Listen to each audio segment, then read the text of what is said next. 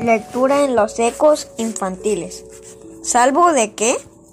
Lee Juan 3 del 16 al 21. Porque de tal manera amó Dios al mundo que ha dado su Hijo unigénito para que todo aquel que en él cree no se pierda, mas tenga vida eterna. Juan 3:16. Desde que llegaste a este mundo naciste con deseos buenos y malos, pero hacer los, de, los deseos que son malos es pecado.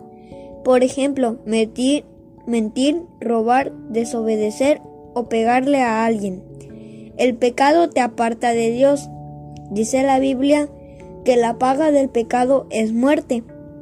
Romanos 6:23. Tú solo no puedes quitarte el pecado, solo Dios puede hacerlo. Él diseñó un plan perfecto para que tú no murieras para siempre.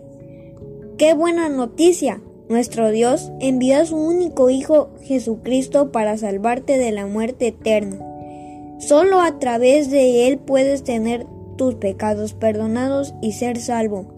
Te invito a que reconozcas a Jesucristo como tu único y suficiente Salvador y le agradezcas por salvarte del castigo que es paga del pecado. Oración. Señor Jesús, confieso que he hecho cosas malas y que no merezco estar contigo, pero también reconozco que tú eres el Hijo de Dios, que moriste en una cruz para salvarme y limpiarme de mis pecados. Gracias por salvarme, salvarme, perdonarme y dándome la vida eterna. Amén. Luciana Guerrero Casillas. Lectura en Juan 3 del 16 al 21. Porque de tal manera amó Dios al mundo, que ha dado a su Hijo unigénito, para que todo aquel que en él cree no se pierda, mas tenga vida eterna. Porque no envió Dios a su Hijo al mundo para condenar al mundo, sino para que el mundo sea salvo por él.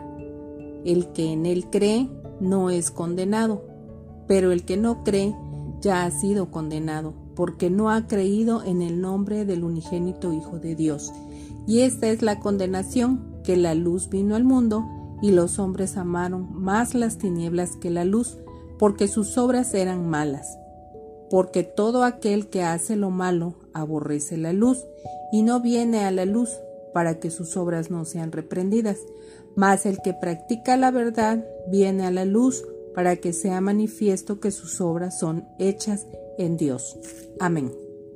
Reflexión. ¿Salvo de qué?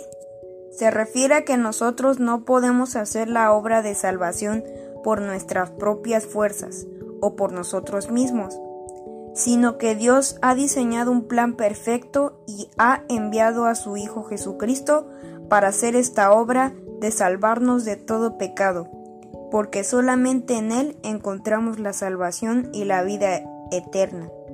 Tú puedes ser salvo, pero no por ti, sino reconociendo primeramente que eres pecador y pides el perdón de tus pecados por la sangre derramada de su Hijo Jesús, para que de esta forma el Espíritu Santo te guíe en la nueva vida después de la salvación, y no te pierdas, mas tengas vida eterna.